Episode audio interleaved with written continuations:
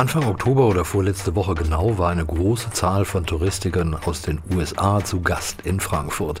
Die Tourismus-Marketing-Organisation lud ein zur Brand USA Travel Week Europa in die Alte Oper nach Frankfurt. Amerikanischer Gastgeber, deutsche Touristiker und Einkäufer und auch die Medien waren eingeladen, um sich über die Angebote der USA zu informieren und möglichst auch Geschäfte zu machen. Großer Bahnhof für den US-Tourismus von Montag bis Freitag. Ich habe dort die Chance genutzt, um mit Chris Thompson, CEO und Präsident von Brand USA zu reden. Das Gespräch gibt es in der Ausgabe 103 des deutschen Reiseradios gewissermaßen live on tape und, damit es auch alle englischsprachigen Menschen verstehen, zweisprachig. Ich bin Rüdiger Ihlmann und sage Hi zur aktuellen Ausgabe. This is the bilingual edition of German Travel Radio live on tape from Brand USA Travel Week Europe, which took place two weeks ago in Germany at Alte Oper in Frankfurt. During the convention, I had the chance to talk to President and CEO of Brand USA, Chris Thompson. To listen to the original interview, just skip the translated part of this podcast to approximate minute 11 or 12. There you're gonna find the original interview recorded in English. Aber jetzt ran an den USA-Tourismus, die Probleme, Lösungsansätze und Hoffnungen nach der Corona-Pandemie.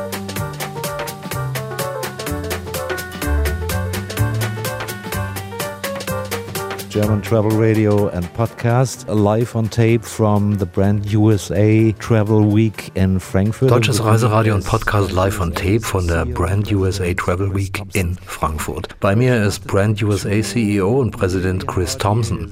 Chris, nach zwei wirklich harten Corona-Jahren erholt sich der USA-Tourismus langsam, aber stetig.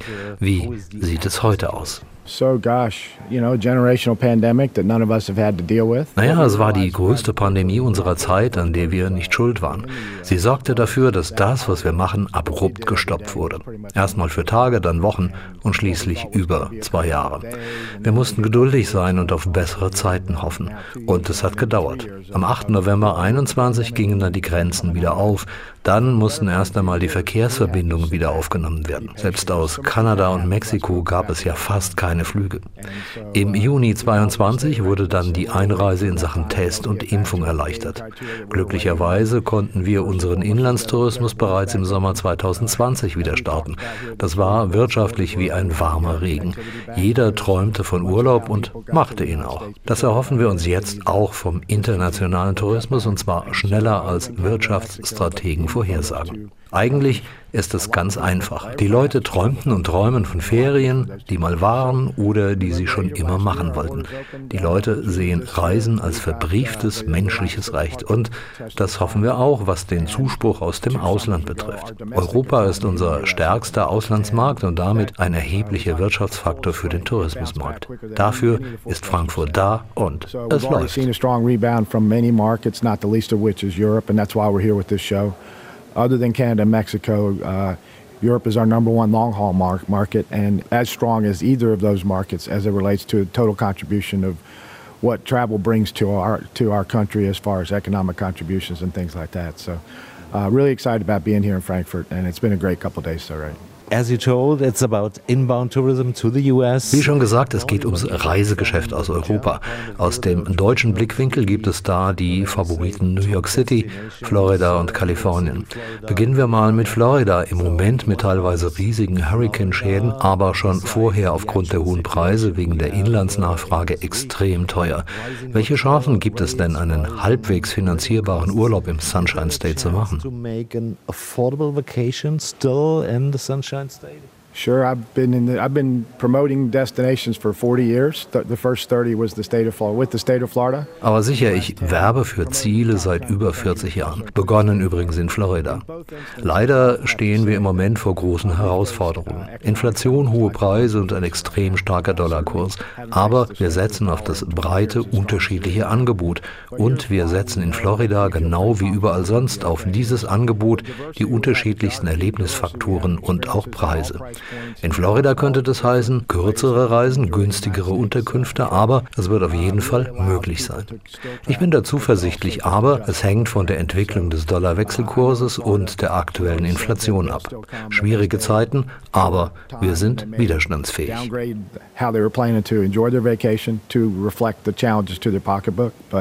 Uh, they're still going to they're still going to travel. So I feel confident that'll be the case here. Of course, it, it, does depend on how long we have inflation, how long the dollar stays strong. Uh, but we've had some tough times in the past, and it's proved uh, travel's proved proved to be very resilient. So. Let's have a flick to California. So uh, the western states and actually even the national parks are struggling with wildfires. Schauen wir doch zur Westküste und nach Kalifornien. Da gibt es ja auch Probleme mit Trockenheit und Waldbränden sogar in den Nationalparks. Wie gehen die Leute damit um, zumal ja auch Menschen abgeschreckt wurden mit Schlagzeilen wie Kalifornien brennt, da fahre ich nicht hin. Well, those are, uh, you know a lot of natural disasters that are outside of our control. California's been dealing with those forever, for a long time. Okay, die großen Naturkatastrophen. Natürlich haben wir das nicht in der Hand. Seit ewigen Zeiten muss Kalifornien mit Waldbränden kämpfen, genauso wie jetzt und schon ewig Florida mit den Hurricanes. Da hilft nur durch und wieder aufbauen. Unsere Industrie ist widerstandsfähig. Wir können und müssen mit den Krisen umgehen und danach weitermachen handle any crisis of the moment or uh, of however long it's gonna it's gonna be, and and and then just move forward. Nächstes Kapitel. Die Flüge. Einer der großen Herausforderungen dieses Jahres. Was wird auf der Atlantikstrecke im nächsten Jahr sein? Wie sind die Pläne? Uh, wir haben gerade gestern mit vielen Airlines und Ticketanbietern geredet. Das wird gut werden. Die meisten haben gesagt, dass sie 2022 schon die Kapazität von vor der Krise erreicht haben. Aus europäischer Sicht sind die USA immer noch Ferndestination Nummer eins. Unsere Airlines wissen das und haben große Pläne. Heißt, neue Strecken, neue Flugzeuge und mehr Ziele innerhalb des Landes, nicht nur unsere Drehkreuze. Mehr Ziele sind wichtig, gerade für das Saisongeschäft.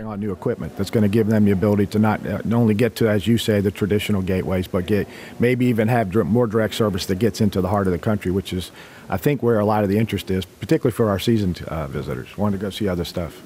So, for example, uh, using kleinere Maschinen und dafür mehr Ziele zum Beispiel? Uh, no, it's actually well, it's newer planes, and in the case of the the one they were talking about yesterday is a A321. Ja und nein, kleinere und vor allem neuere Maschinen. Wir sprachen gestern zum Beispiel über den Airbus A321 XLR, der extrem lange Strecken fliegen kann und trotzdem klein ist. Damit sind mehr Non-Stop-Verbindungen möglich. Und das Gute dabei, viele unserer kleineren Airports sind nur bedingt auf große Langstreckenmaschinen ausgelegt. Aber alle haben genügend Flugsteige für die kleineren Maschinen mit nur einer Gangreihe. Ich kam aus den Gesprächen sehr zuversichtlich raus. Wir sind jetzt bei 84 Prozent Prozent des Vorkrisenniveaus. Nächstes Jahr holen wir auf und hoffen, die Zahlen von vor drei Jahren zu übertreffen. So I have no doubt that sometime next year we'll get to that point and beyond. Let's talk a bit about uh ich möchte gerne noch über die Frage von Nachhaltigkeit im Tourismus reden. Das wohl wichtigste Thema der nächsten 10 bis 20 Jahre. Gibt es da jetzt schon so etwas wie Leuchtturmprojekte? Oh, ja, es gibt überall Projekte, quer durch den Tourismus, besonders bei den Fluggesellschaften. Da spielt Klimafreundlichkeit eine große Rolle. Man will klimaneutral fliegen und das so schnell wie möglich. In anderen Bereichen geht es um die Erhaltung unserer großartigen Natur und die Umweltfreundlichkeit aller Outdoor-Attraktionen. Wir haben die Probleme erkannt und wir werden sie angehen. Profis werden es machen, um dahin zu kommen, wo wir sein müssen. Uh, our industry has been aware of it. Our industry is doing its fair share, its its fair share of what needs to be done, and obviously our collective effort that we do at, as professionals and as people is going to lead to where we need to be eventually. I heard an interesting sentence uh, yesterday. Gestern habe ich einen interessanten Satz aus der Werbekampagne von Orlando gehört. Ich klaue den jetzt mal und frage gleichzeitig, ob er auf die ganzen Staaten übertragbar ist. Alles ist möglich, wenn du es dir vorstellen kannst. Oh, uh, uh, Absolut ist es übertragbar. Orlandos Zauber besteht aus Vorstellungskraft, Neues zu schaffen. Das führt aber auch direkt zur Vielfältigkeit, die wir überall haben. Geografisch in den Erfahrungen, die man machen kann in 50 Staaten, fünf Außenterritorien und der Hauptstadt Washington. Meine Auslandskollegen sagen immer, alles, was in den USA geht, geht auch weltweit. Und ich antworte immer, mag sein, aber eine USA-Erfahrung kannst du nur in den USA machen. Deshalb sind wir einzigartig. Die Magie dieser drei Buchstaben überlebt und hat überlebt auch während der Corona-Zeit. Und ich habe die Freude, dafür zu werben. what makes everybody either want to come or dream about coming is uh, not only as aspirational as it's ever been. Even over COVID, it got better. And so I have the privilege of promoting that every day, and that's what makes us aspirational. Thanks very Viel Erfolg und danke für das Gespräch mit dem Deutschen Reiseradio. My pleasure.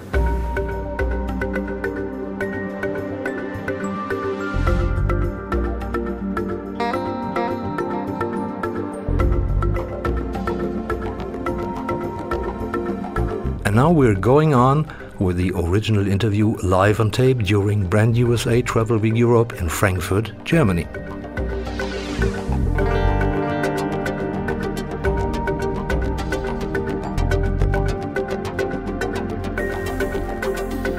German Travel Radio and Podcast, live on tape from the Brand USA Travel Week in Frankfurt. And with me is Brand USA's CEO and President, Chris Thompson. Chris, after two really hard years in tourism, the US is recovering more and more. What were the challenges during the time, and uh, how is the actual situation? So, gosh, you know, generational pandemic that none of us have had to deal with. What we realized rather quickly when our borders were first closed uh, in the U.S. was that our world, what we did every day, was pretty much coming to a halt. And what we thought was going to be a couple days and then maybe a couple weeks went on for a year, and then now two years and on into three years of, of dealing with the pandemic and then, then coming out of it for the better part of two years, we had to sit back and be patient because so many things had to happen for us to be able to get back at what we're doing.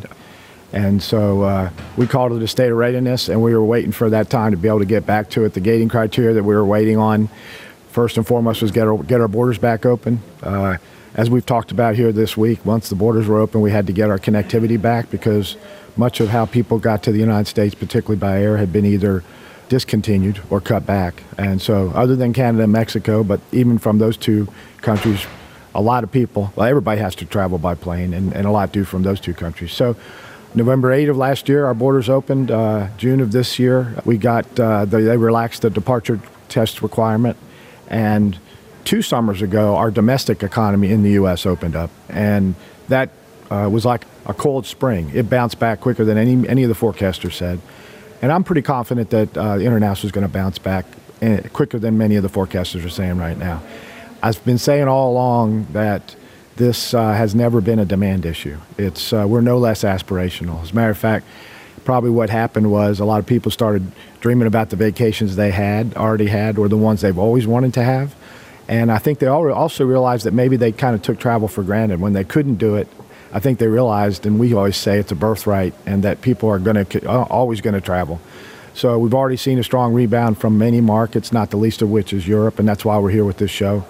Other than Canada and Mexico, uh, Europe is our number one long haul mar- market, and as strong as either of those markets as it relates to the total contribution of what travel brings to our to our country as far as economic contributions and things like that. So, uh, really excited about being here in Frankfurt, and it's been a great couple days already as you told, it's about inbound tourism to the US.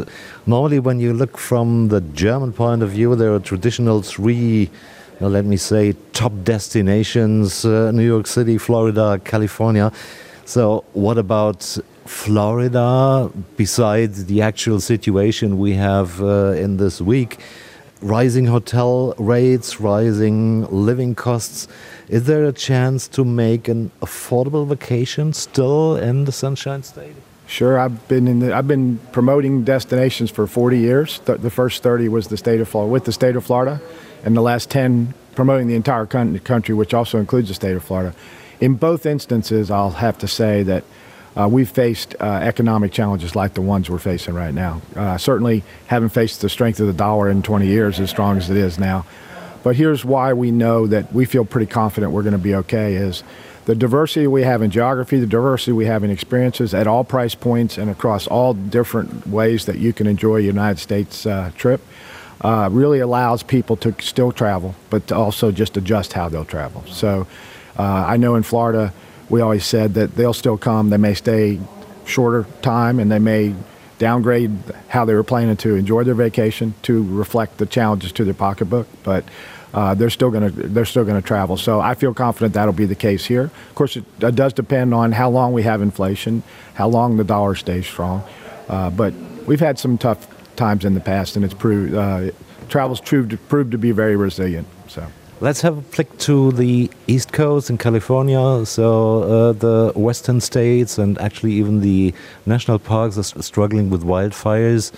How do even the Californians deal with it? And uh, what's what's about the role the role of uh, let me say maybe even some marketing drawbacks that everybody says, well, uh, wildfires, California is on fire, just avoid it. Well, those are uh, you know a lot of natural disasters that are outside of our control. California's been dealing with those forever, for a long time. So they're prepared to deal with them in whatever to whatever degree they happen. Uh, as we were talking about Florida, as we, we're sitting here talking, we have a big hurricane that's about to hit Florida. But Florida's been dealing with hurricanes for a long time too. I've been dealing with my entire adult life. So you, ha- you have to allow uh, it to take its course, and then you recover. Our industry as a whole is very resilient, uh, and we're able to handle any crisis of the moment or uh, of however long it's gonna it's gonna be, and and and then just move forward. So.